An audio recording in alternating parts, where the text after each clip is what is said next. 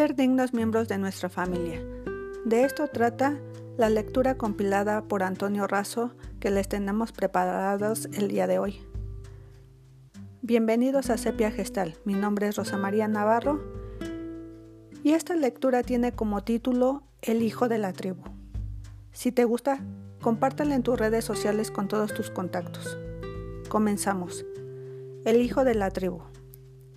El joven africano escuchó con avidez las instrucciones. Se trataba del momento más importante de su vida. El rito de iniciación iba a convertirlo en hombre.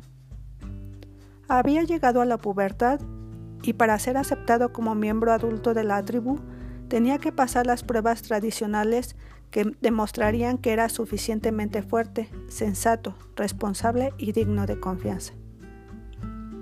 Si fallaba en el examen, volvería a ser niño hasta la siguiente estación, con la vergüenza del fracaso y la impaciencia de la espera.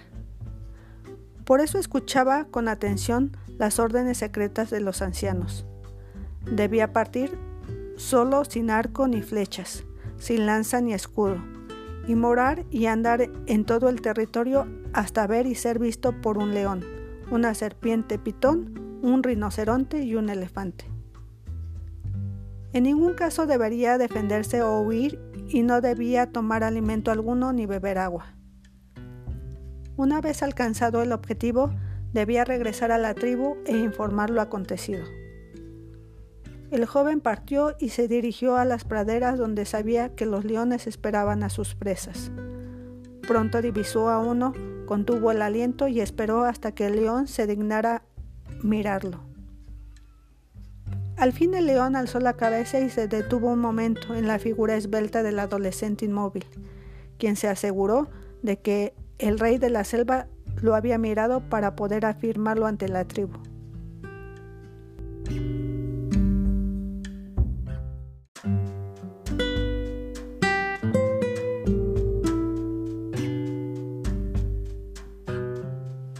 De vuelta en la selva, Pronto vio una serpiente pitón enroscada en un árbol y afrontó su mirada sin parpadear.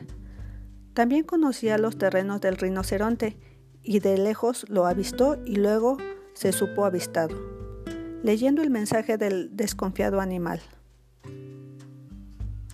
Ya solo le quedaba lo más sencillo que era el elefante. Había muchos en los alrededores y no tardarían en encontrar una manada o un macho suelto. El elefante no ataca si no es atacado y no había menor peligro. Pero no lo encontraba. Recorrió todos los terrenos propicios y buscó huellas, pero no logró ver un solo elefante.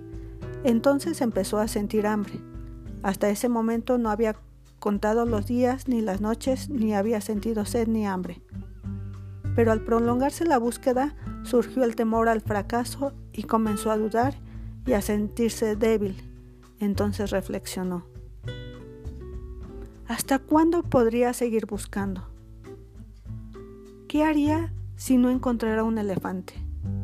El joven pensó en dejarse morir de hambre y de sed en la selva para salvar su dignidad, pero las órdenes eran regresar a la aldea vivo e informar de lo sucedido, de modo que al no lograr ver ningún elefante,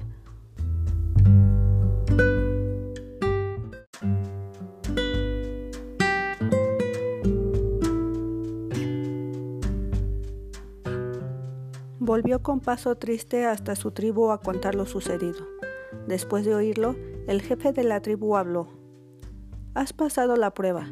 Sabíamos que no podrías ver ningún elefante, porque los habíamos espantado de antemano de toda la comarca. La prueba no era el ver animales, sino el decir la verdad y tú la has dicho.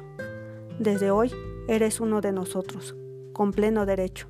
Ahora eres un digno hijo de la tribu. Hasta aquí nuestra historia de hoy. Pero recuerda, la dignidad no es negociable. A cualquier precio debes mantenerte fiel a tus principios. Pregona el culto de la verdad.